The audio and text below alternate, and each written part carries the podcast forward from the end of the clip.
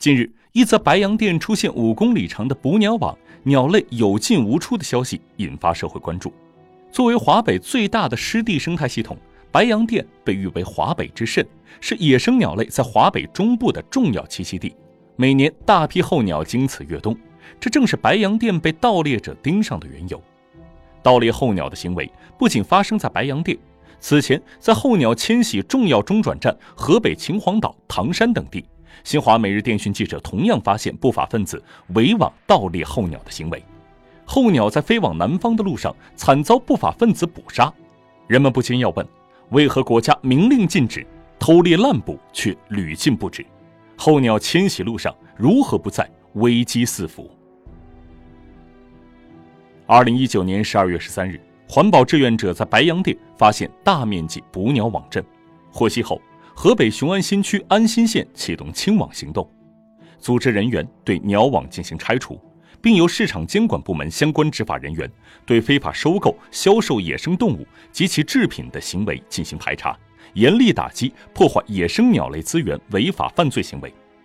河北省林业和草原局派出督导组对此事进行现场督促指导。国家林业和草原局鸟类保护管理处、鸟类环治中心等部门也到达安新县进行实地踏查。截至二零一九年十二月十五日，共出动上千人次，并利用无人机开展全域全方位巡查，拆除七处捕鸟网，总长三千零五十五米。去年九月，新华每日电讯记者跟随护鸟志愿者在秦皇岛市卢龙县暗访时看到，数百米的鸟网隐藏在玉米秸秆中。网眼细密，堪比蜘蛛网。红喉歌渠、黄莺等野生鸟类，一旦被缠住，便无法动弹，越挣扎缠得越紧，惨叫声不绝于耳。凌晨三点多，记者驱车来到卢龙县凉水泉村，这里地处丘陵区，四处较为空旷。打开车窗，时不时听到清脆的鸟鸣声。护鸟志愿者告诉记者，此声音并非鸟类发出，而是诱捕器，俗称鸟媒机发出的。一般情况下，鸟类也是天黑即眠，用诱捕器模拟发出候鸟声音，目的是吸引鸟类飞落下来觅食停歇，误撞到网上。天亮后，记者循着鸟鸣音前行，找到了挂在竹竿上的诱捕器，鸟网就搭设在竹竿下方的玉米地里，不仔细分辨很难发现。玉米地的旁边还种着引鸟觅食的谷子。早上七时许，志愿者报案之后，卢龙森林公安人员。护鸟志愿者和记者协力拆除了三个捕鸟网，总长约三百米，解救放生红喉歌曲、黄莺、东方大尾鹰等二十多只，还有近百只死鸟挂在网上。唐山市曹妃甸区一家湿地生态研究所长期在渤海湾北部开展鸟类监测工作。据研究所理事长张云博介绍，渤海湾地区是候鸟休憩觅食的重要地区。也是东亚到澳大利西亚候鸟迁徙路线的重要路段，每年数以百万计的候鸟经过这条路线。但这一具有重要观赏、保护和研究价值的迁徙路线，引起了不法分子的觊觎。无独有偶，去年九月，唐山森林公安联合护鸟志愿者，在唐山滦南县长旺庄村捣毁了一个大型候鸟催肥窝点，解救放飞一点五万余只候鸟，其中大部分是濒危物种黄胸鹕。在曹妃甸工业区，护鸟志愿者还发现三处鸟网，仅一处的长度就超过一千米，解救鸟类活体三百余只，其中有国家二级保护动物猫头鹰两只，死体粗略估计也有三百只左右。在河北，盗猎与反盗猎上演着一场激烈的较量。华北环境前线是河北省一支巡河护鸟的公益组织，通过历时两年的反盗猎行动。他们发现河北多地存在架网捕猎行动，针对乱捕滥猎现象，公安和林业部门也多次开展清网行动。为提高民众保护意识，秦皇岛、唐山一些农村时不时可见“打鸟可耻，保鸟光荣”等宣传标语。由于多数候鸟迁徙时间和路线相对固定，这给非法捕猎者以可乘之机。围网捕鸟也呈现出隐蔽性强、网络化特征明显和反侦查能力加强等新特点。虽然各地加大执法力度，但野生候鸟交易已经形成畸形利益链条，高额利润让人铤而走险。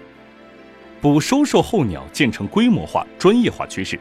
张云波表示，在这条黑色利益链上，下游捕鸟、中游收购贩卖组织捕鸟，上游集中批发，终端消费是流向餐桌或者笼养。一般多是在唐山、秦皇岛等地张网猎捕，通过天津贩卖，最终流向广东等地。张云博说，一亩稻田一年收益最多一千元，而捕一季鸟收入可达一万元。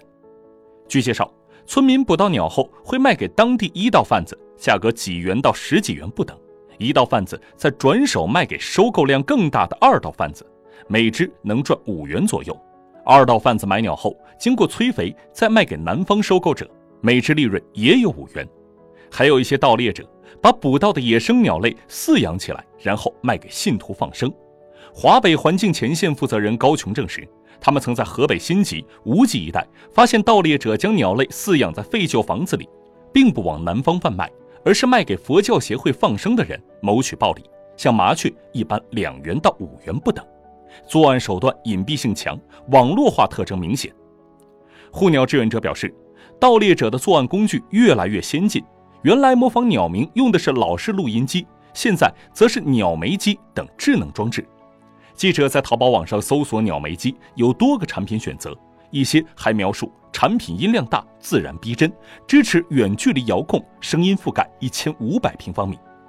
每年的候鸟迁徙季节。一些不法分子便在稻田、湿地等地点放置鸟媒机，架设鸟网，等着鸟类入套，打击难度逐渐加大，储藏室也越来越隐蔽。高雄坦言，非法盗猎的鸟网往往架设在人烟稀少、人迹罕至的地方，林业部门和志愿者要想发现鸟网，就得四处巡护，去河边、去树林里、去田地里，走到人们平时去不到的地方。唐山森林公安部门在滦南查获的一处候鸟催肥窝点，就是不法分子专门搭建的棚屋。为了瞒天过海，窝点老板还在棚子里养了盒子作为掩护。记者观察，建立长效机制，斩断利益链条，保护候鸟，既要强化执法力度，完善相关法律法规，更需要全社会的关注与支持。没有买卖，就没有杀戮。围网捕鸟产业链经常涉及多省。由于缺乏系统的警务合作机制，对发生的案件多数只能停留在案件本身的查处上，查清、查实和打击上下线力度跟不上，难以从源头上彻底整治。建议河北、天津、广东等地林业主管部门建立长效合作机制，开展打击猎捕、贩卖野生鸟类违法行为，彻底切断产业链条。根据我国现有的野生动物保护法律法规，非法捕捉、贩卖二十只野生鸟类就构成刑事犯罪，因此必须坚决加大处罚力度。如证据确凿，对非法狩猎者坚决予以刑事处罚；对终端消费环节加强监管和执法，塑造健康文明的生活方式，扭转消费者对野生动物扭曲的偏好，重点打击收受野生鸟类的鸟贩子。没有人收购鸟类盗猎，就没有规模控制盗猎工具的生产、销售等环节。此外，建议将一些重点盗猎物种纳入重点保护动物名录，尽快更新和生效新的野生动物保护名录，斩断这条黑色利益链。还需要充分发挥公益组织和志愿者的积极性，探索良好的合作机制，实现协调互动、信息共享，在全社会形成爱鸟护鸟的风气。森林公安和志愿者均表示，群众举报是有效打击野生动物犯罪行为的重要途径之一。在盗猎高发区，建议将监管盗猎野生动物的责任落实到村级，并通过一定的奖励制度，发动群众力量保护鸟类，让非法捕鸟人无处可藏。